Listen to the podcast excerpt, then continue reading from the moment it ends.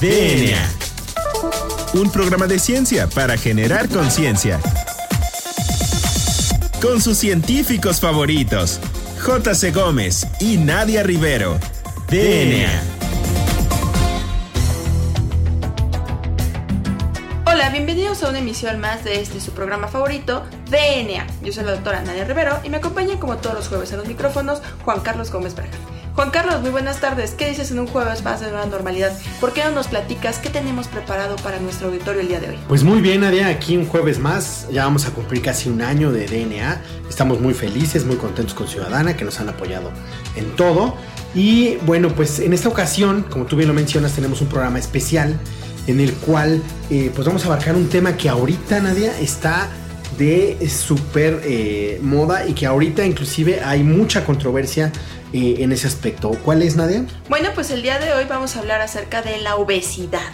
¿Qué es la obesidad, Juan Carlos? ¿Cuáles son las características de la obesidad? Vamos a platicar el día de hoy de las enfermedades que están asociadas a la obesidad y de algunas cifras y algunos tratamientos que hoy en día se están investigando para poder contrarrestar este mal que es la base para el desarrollo de muchísimas enfermedades crónicas. Sí, tienes razón. De hecho, ahora que está el COVID y que se está retomando esta parte de los grupos susceptibles a COVID, precisamente la obesidad eh, sale dentro de estos grupos. Pero Nadia, ¿por qué no nos platicas exactamente si la enfermedad, eh, perdón, si la obesidad es o no una enfermedad?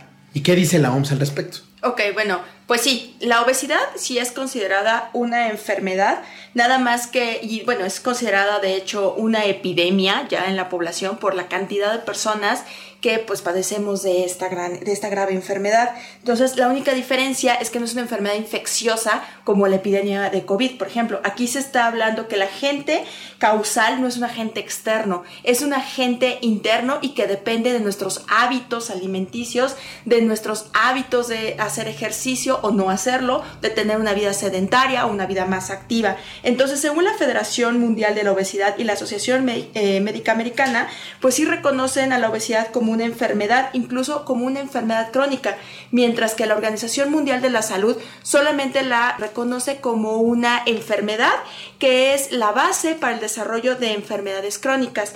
Y como tú bien este, mencionabas al inicio, pues esta este, enfermedad es como, es muy compleja y, y, se define como el almacenamiento de un exceso de grasa corporal. Como bien sabemos, pues todos en nuestro cuerpo tenemos una composición que incluye grasa en un porcentaje que ya les mencionaré más adelante, incluye también agua, incluye músculo y este almacenar grasa de más en el cuerpo, pues es lo que hace daño, Juan Carlos. Sí, eh, de hecho es muy interesante porque eh, fíjate que existen, aparte no sé si lo quieras mencionar, existen diferentes tipos de obesidad que la OMS indica. ¿Cuáles son, Nadia? Bueno, sí, hay diferentes tipos de obesidad, como tú bien mencionas, Juan Carlos, pero para esto hay que hablar cómo se diagnostica la obesidad. Entonces, no sé si has escuchado del índice de masa corporal. Sí. Ah, ok, el índice de masa corporal es la relación matemática entre la masa y la talla del individuo. Es decir, se relacionan los kilos de masa corporal que contiene un este, individuo cualquiera y se divide esto entre la altura del individuo eh, eh, por, al cuadrado. Entonces, esto nos da un índice en donde nos indica que un individuo tiene una masa corporal ideal cuando su índice está entre 18.5 y 24.9. Si un individuo tiene una masa corporal mayor a 30, ya se está hablando de obesidad. Y de ahí puede haber obesidad de tipo 1 o obesidad de tipo 2. ¿Y en qué consiste cada tipo de obesidad? Bueno, cada tipo de obesidad consiste en cómo es que se está almacenando la grasa y qué tipo de grasa es la que se está almacenando. Aquí es muy interesante porque se han reconocido que hay dos tipos de grasa principalmente en la composición corporal. Está la grasa parda y la grasa blanca. La grasa parda principalmente se ubica o se está este, asociada a los recién nacidos y a los niños. Y, bueno, algunos adultos también actualmente se sabe que tienen grasa parda y ahorita te platico más de eso porque es muy interesante. Principal función de la grasa parda es el almacenamiento de calor, generar calor al individuo. Y es por eso que, por ejemplo, cuando un bebé está recién nacido es como gordito, como un Michelin, porque tiene demasiada grasa parda que le va a conferir al bebé, pues a evitar como hipotermias y mantenerse calientito. De aquí es muy interesante mencionar que varios estudios relacionados con el metabolismo y con la obesidad justamente han demostrado que los individuos que son atléticos o que son más musculosos que gordos tienen más grasa parda que las personas este, obesas. Y esto es muy interesante porque esta grasa parda se puede activar y puede ayudar a la quema de grasa blanca. Entonces, esto nos lleva a qué es la grasa blanca. La grasa blanca es la que nosotros comúnmente conocemos como grasa subcutánea o grasa intravisceral. Esto significa que es una grasa que va a recubrir a los órganos. Al recubrir los órganos, obviamente va a generar procesos de estrés que van a conectar con procesos de inflamación y es por eso que se dice que las personas cuando están obesas también se también tienen como están como hinchadas y es porque tienen procesos de inflamación crónicos que van afectando su salud en general y es por eso que van desarrollando otra gama de enfermedades crónicas. Hay dos tipos de este cuerpos principalmente asociados con esta obesidad y son el cuerpo eh, o la obesidad ginecoide y la obesidad este, androide. Esto este, tiene que ver con cómo se está almacenando la este, grasa blanca en el cuerpo. Principalmente las mujeres tienen la grasa ginecoide almacenada en caderas y en muslos. Y aquí fíjate Juan Carlos que es muy interesante porque hay estudios que mencionan que con la menopausia esta grasa deja de almacenarse en caderas y en muslos y en glúteos y comienza a almacenarse en el abdomen. Y bueno, quizá ya es muy bien sabido por todo nuestro auditorio, incluso por ti, que la grasa abdominal, o sea, la grasa que está almacenada en el abdomen, es más dañina que la grasa que está almacenada en la cadera y en las piernas. Y de hecho se ha asociado que este almacenamiento en el abdomen conduce al desarrollo de enfermedades cardiovasculares, de enfermedad cerebrovascular, que bueno, es un tema que a mí me apasiona, e incluso el desarrollo de diabetes tipo 2. ¿Cómo ves, Juan Carlos? Pues muy interesante. Eh, oye, y eso tiene que ver con cuando se dice que tiene obesidad tipo manzana o tipo pera. Exacto, es justamente eso es a lo que se refiere con la este, obesidad o el tipo de cuerpo que tiene, si es este ginecoide, que es el de una pera, y si es el andrógino, que es de una manzana. Pues muy interesante. Fíjate que otro tema importante es que, y conviene que el auditorio lo sepa, es como el por qué llegamos a este punto o por qué la obesidad es importante retomarla y sobre todo por qué la alimentación. Fíjate que nosotros tenemos para eh, poder producir energía, que necesitamos energía para pensar, para hablar, para ver algo, para procesar la imagen de lo que viste en el cerebro. Entonces necesitamos mucha energía para caminar de un lado a otro o simple y llanamente para respirar. Entonces, no sé si han escuchado en el corto de eh, vamos a recargar ATP, que nosotros lo pusimos. Eh, nosotros normalmente lo que hacemos es que comemos y de ahí almacenamos la, eh, más o menos entre el 60 al 80% de lo que comemos lo almacenamos en forma de grasa. Sí, y eh, después, posteriormente, esta grasa, junto con algunos otros carbohidratos, se eh, oxidan y se vuelve el adenosintrifosfato, que es el ATP. El ATP es como la moneda energética para todos estos procesos de los que yo estoy hablando. sí, es. en algunas cosas es un intermediario y en otras él mismo genera esa energía. Entonces, resulta ser que eh, existen dos rutas para eh, el alimento. Una de las rutas es una ruta que es homeostática, en donde, bueno, tienes la necesidad de eh, alimentarte, te alimentas y el cerebro genera una señal de saciedad. Sí, principalmente el hipotálamo, que es donde está algunas de las regiones más, es una de las regiones más primitivas, no para las actividades más primitivas del ser humano. Entonces, tú vas, comes, te alimentas y ya. Pero también existe otra ruta que es la ruta hedónica, que es una ruta que está basada en el placer que te genera eh, comer la enfermedad. Es una ruta como de eh, asociación hacia ciertos alimentos. Ahí no se sabe todavía muy bien, parece que es de acuerdo a lo que necesite tu organismo. Entonces, si necesitas grasas, ves algo eh, rico, algo que está grasoso. y si necesitas azúcares, bueno, ves algo rico que está ahí azucaroso, ¿no?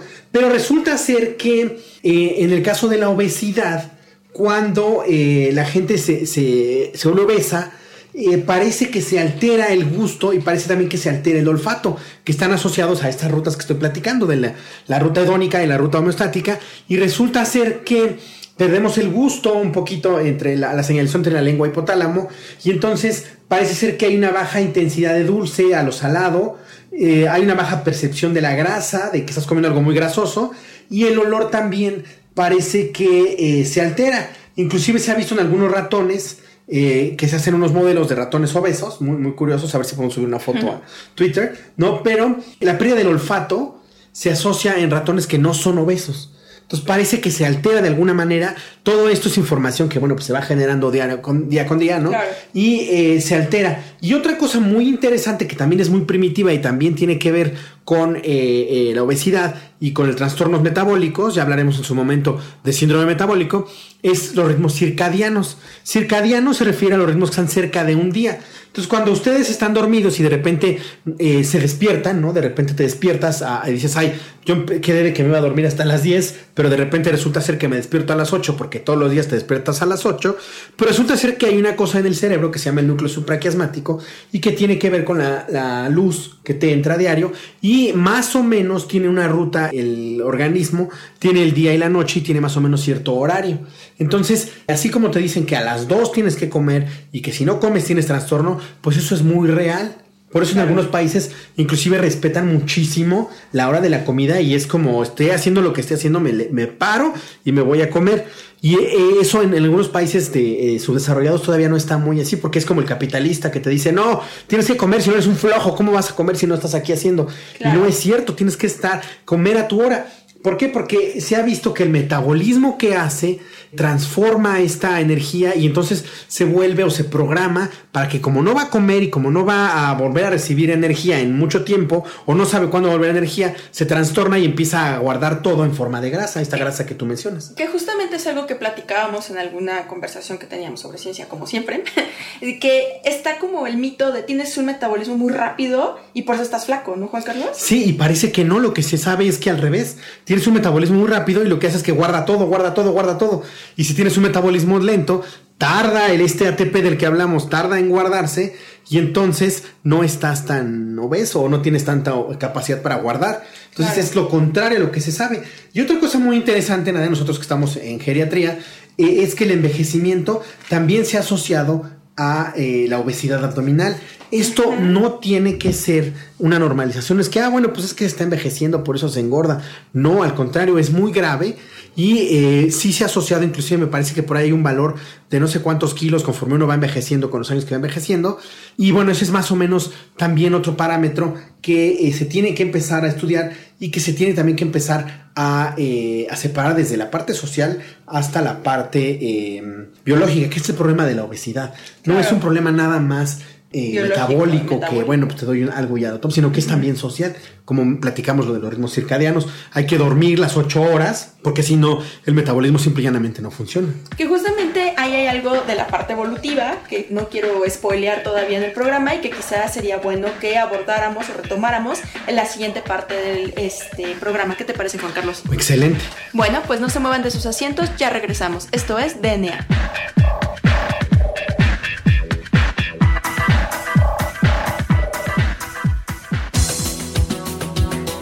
Volvemos en menos de lo que tus genes se traducen a proteínas.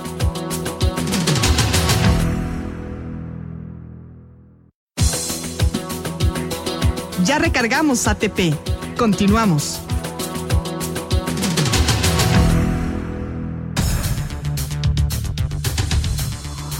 Bien, pues ya estamos de vuelta en DNA y recuerden que estamos platicando el día de hoy acerca de obesidad.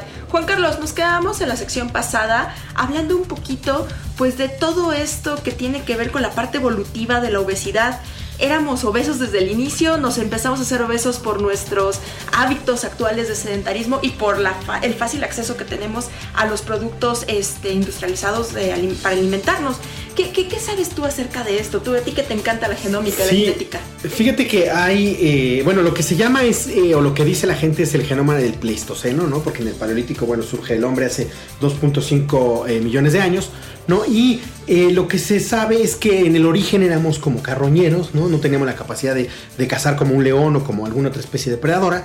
Y entonces, eh, por eso es el gusto a, a la grasa, porque se, había, se chupaban mucho los huesos. ¿No? Y el hueso, está la médula, que es Claro, en la grasosa, médula, ¿no? Que es grasosa. Y eh, también inclusive por eso es que eh, se- el metabolismo se programó para ese, en ese sentido, porque bueno, no tenía la certeza de que al siguiente día este, fueras o no a, a A comer. tener alimento, claro. Y eh, inclusive es muy interesante porque eh, se tienen dos teorías. Una que es la del gen ahor- ahorrativo, que se llama el gen ahorrativo, que es que ahora tenemos esos genomas, ese genoma del Pleistoceno, esos genes del Pleistoceno, ahora que eh, tenemos, o hace más o menos unos 10.000 años, que se empezó con la agricultura y que tenemos acceso a alimentos en todos lados, inclusive las aplicaciones nos acercan todavía más a los alimentos, ¿no? Entonces, eh, pues ese metabolismo que teníamos para correr, para andar rápido, para cazar, para defenderte de algún otro este, animal, bueno, ya no gastamos, ya no tenemos ese gasto energético y entonces todo lo que comemos se va almacenando. Pero resulta ser que hay otra teoría de un, señor que se llama John Spigman de la Universidad de Aberdeen en Inglaterra que dice que no es cierto del todo esa teoría. Hay otra teoría que son los genes que le llama la de genotipo derivativo, que se deriva. Y lo que dice es que no fue, eh, se parecen mucho, pero dice es que no es que esos genes nos estén dañando, Ajá. sino que cuando empezamos a hacer la agricultura, cuando empezamos a, a generar y a, y a, este, a confinarnos en este, como especies este, de contención sedentarias, sedentarias ¿no? que estamos, ¿no? Que somos, ¿no? Entonces, eh, perdimos los genes depredadores, esos mismos genes se perdieron, o sea, no es que los estén haciendo daño, sino que se perdieron, ¿no?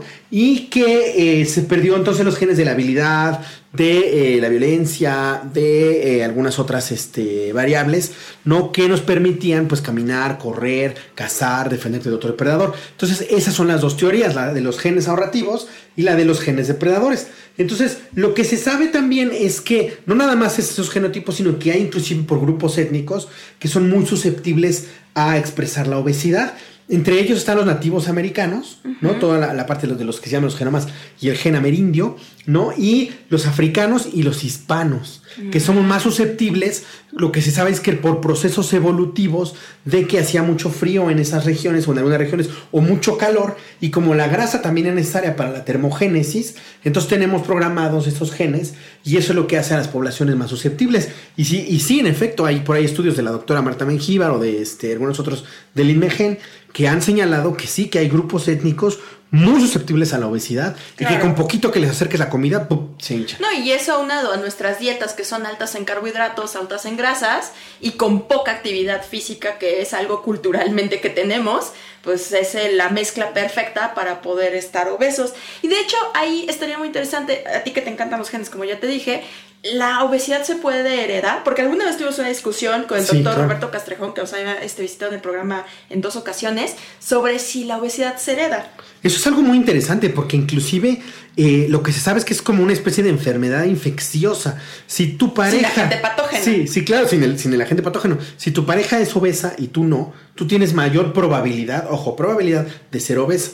Lo mismo si tu familia, tus papás son obesos, tú tienes mayor probabilidad de ser obeso, pero no porque se transfiera. Puede sí, puede sí que esté programado, puede ser que sí. En algunos casos, como en el caso de algunas hambrunas, se programa el individuo para absorber todo lo que pueda sobre todo si la mamá tiene efecto de hambruna cuando está este, apenas gestando, pero también por los hábitos alimenticios. Inclusive acaba de salir un artículo en el que relacionan el vecindario, si en el vecindario en el que estás tiene este fast food, tiene comida rápida, tienes mayor probabilidad de ser obeso. Claro, sí, de hecho por eso el, muchos oficinistas que tienen acceso a la comida rápida, McDonald's, Burger King, etc., este, pues se ve que los este, oficinistas están pues, pues gorditos, ¿no? ¿Y, a qué enfermedades se, se asocian? Ade?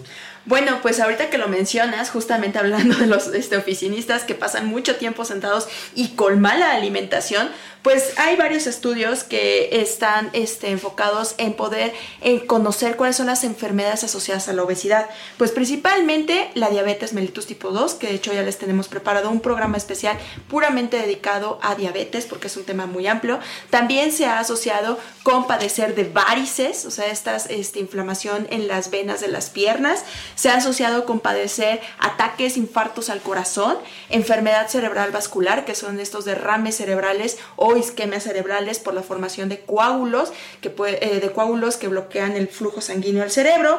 También se ha asociado con el aumento de la presión esto es la hipertensión, que ahorita sabemos que es una de las principales causas de muerte inducidas por el COVID. También, este, eh, bueno, entre muchas otras enfermedades. Y yo les quiero platicar principalmente de cómo se asocia la obesidad con el deterioro cognitivo. O sea, sí hay información que mencione si ser obesos nos hace un poquito más lentos en el pensamiento y pues la respuesta es sí.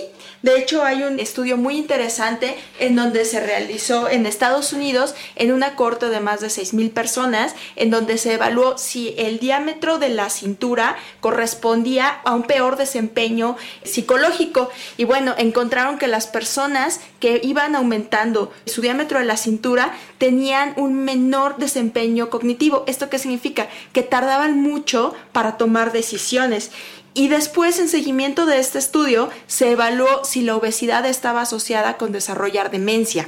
Y resulta que sí, que las personas que tienen eh, obesidad este, tienen una mayor predisposición a desarrollar demencia y esto se asocia con que la obesidad genera procesos inflamatorios crónicos que ya les mencionábamos en la primera parte y que van a activar a la glía, estas pequeñas células de soporte del sistema nervioso central que ayudan al metabolismo del glutamato para este, alimentar a las neuronas, pues se sobreactivan, empiezan a liberar muchísimos factores pro este, que van a empezar a dañar a las neuronas e incluso pueden este, inducir la muerte de estas células. También hay estudios que mencionan que el aumento en el peso, en la grasa corporal, este, van a aumentar el riesgo a padecer este, Alzheimer. Y bueno, también hay otra infinidad de estudios en donde se ha este, demostrado que la obesidad altera procesos psicomotrices, altera la atención selectiva y aumenta la probabilidad de padecer depresión. ¿Cómo ves, Juan? Sí, de hecho, eh, Hipócrates me parece, y algunos médicos del Imperio Bizantino mencionan a la obesidad como un factor para reducir la vida de los individuos. Claro, y es que es un factor discapacitante finalmente. Pero en este sentido, pues hemos leído también algunas cosas acerca de los tratamientos que actualmente están pues tratando de implementarse en la clínica para contrarrestar con este mal, ¿no es así? Sí, fíjate que sí, no, no todo es este oscuro. Bueno, hay diversos tratamientos y algo importante es que el último de los tratamientos es la cirugía bariátrica. Antes de llegar a la cirugía bariátrica, es eh, primero que tu nivel socioeconómico puede ser que te induzca y te lleve a la obesidad, ¿no? Porque es más fácil acceder a comida chatarra que, a comida saludable. Todo, no, es, no es de nadie eh, desconocido que la comida saludable es muy cara, ¿no? Sí, comer caro, comer este saludable es muy caro. y la otra es, bueno, hay diferentes tratamientos. ¿Cuáles son? Bueno, entre ellos está primero el ejercicio. Si vas a hacer ejercicio, tienes que eh, gastar más de lo que vas a consumir. Porque bueno, si corres tantito y después vas y te aventas una tortota, bueno, pues como que no, ¿no? Y otra importante es que eh, la dieta. Ahora, hay muchos tipos de dieta, no es que yo vaya y haga dieta o vea en internet a un youtuber que hace dieta, no. Y me como un kilo de lechuga ya con eso bajar. Sí, no, hay que hacer, hay que ir con un nutriólogo porque el nutriólogo lo que hace es que te da una dieta que puede ser o baja en carbohidratos, que se ha visto que está más o menos es buena porque te baja, pero genera una especie de remisión y como que no es tan buena, tan, el famoso rebote, ¿no? El rebote. Hay lo que es la dieta baja en grasa, que esa se ha visto que es bastante buena para bajarte de peso.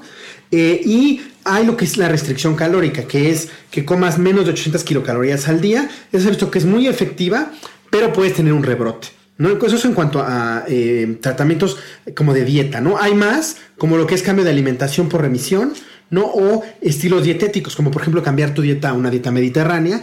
Eh, la dieta cetogénica no sé, porque salieron unos papers ahorita que eh, parece que te daña el hígado, ¿no? Entonces, No, sé si haya que como investigar sí, más bueno, en el ese punto sentido. es el tipo de individuo, porque hay individuos que ya están como dañados desde el inicio en el hígado o riñón, y entonces empujarlos con la dieta cetogénica es como darles un empujoncito para que termine de dañarse esos órganos. Y hay lo que son también algunos fármacos.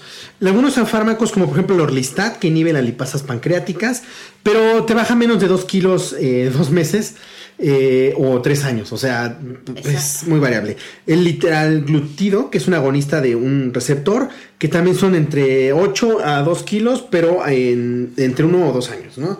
Y otro que es muy controvertido, que se llama la naltrexona con bupropión, que es un agonista opioide, ahí decías tú, pero un antagonista opioide. Sí, así es, es un antagonista opioide, el, el primer este, compuesto que mencionas, y el segundo es un inhibidor de los receptores de dopamina. Entonces esto lo que hacen es inhibir, inhibir el apetito, entonces no te da hambre, pero al final terminas teniendo procesos de ansiedad.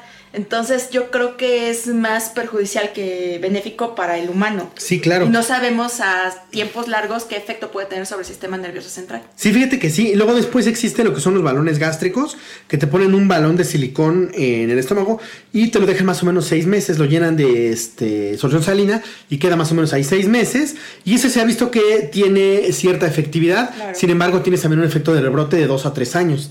Y bueno, finalmente la cirugía bariátrica, ahí hay muchos tipos, probablemente tenemos que invitar a alguien que nos explicara exactamente. Hay muchos tipos, pero lo que hace es como una especie de Bypass de bypass que hay en diferentes zonas, se ponen en diferentes zonas del- del estómago y bueno, eso se ha visto que también es efectivo, pero sobre todo para eh, casos de obesidad mórbida o supermórbida, donde ya es Sí, o claro. bajas de peso o mueres, porque algo interesante es que así como esa serie que hay de kilos mortales, si ser más obeso reduce tu vida y puedes este, tener muchísimas enfermedades como las que ya mencionaste. Bueno, pues vamos a pasar a la sección final de este programa, que son las recomendaciones, Juan Carlos. Yo tengo una recomendación y es una aplicación para contar las calorías que ingerimos al día, así como la actividad física que podemos estar realizando a lo largo de nuestro día para poder bajar pues de peso un poco o al menos tener un control porque eso sí es muy importante. Hay estudios que indican que las personas que semanalmente se pesan y miden su composición corporal tienen más éxito en bajar de peso y mantener su peso saludable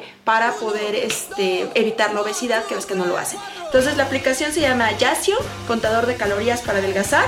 Y pues sí, es un tema muy amplio, es un tema que, eh, bueno, fácilmente puede estar una hora si vas hablando, pero desgraciadamente se nos terminó el programa.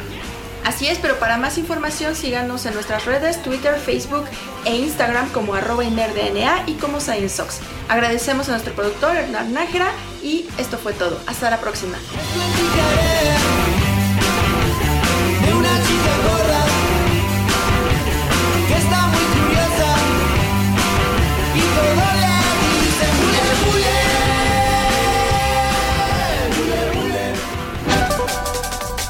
DNA.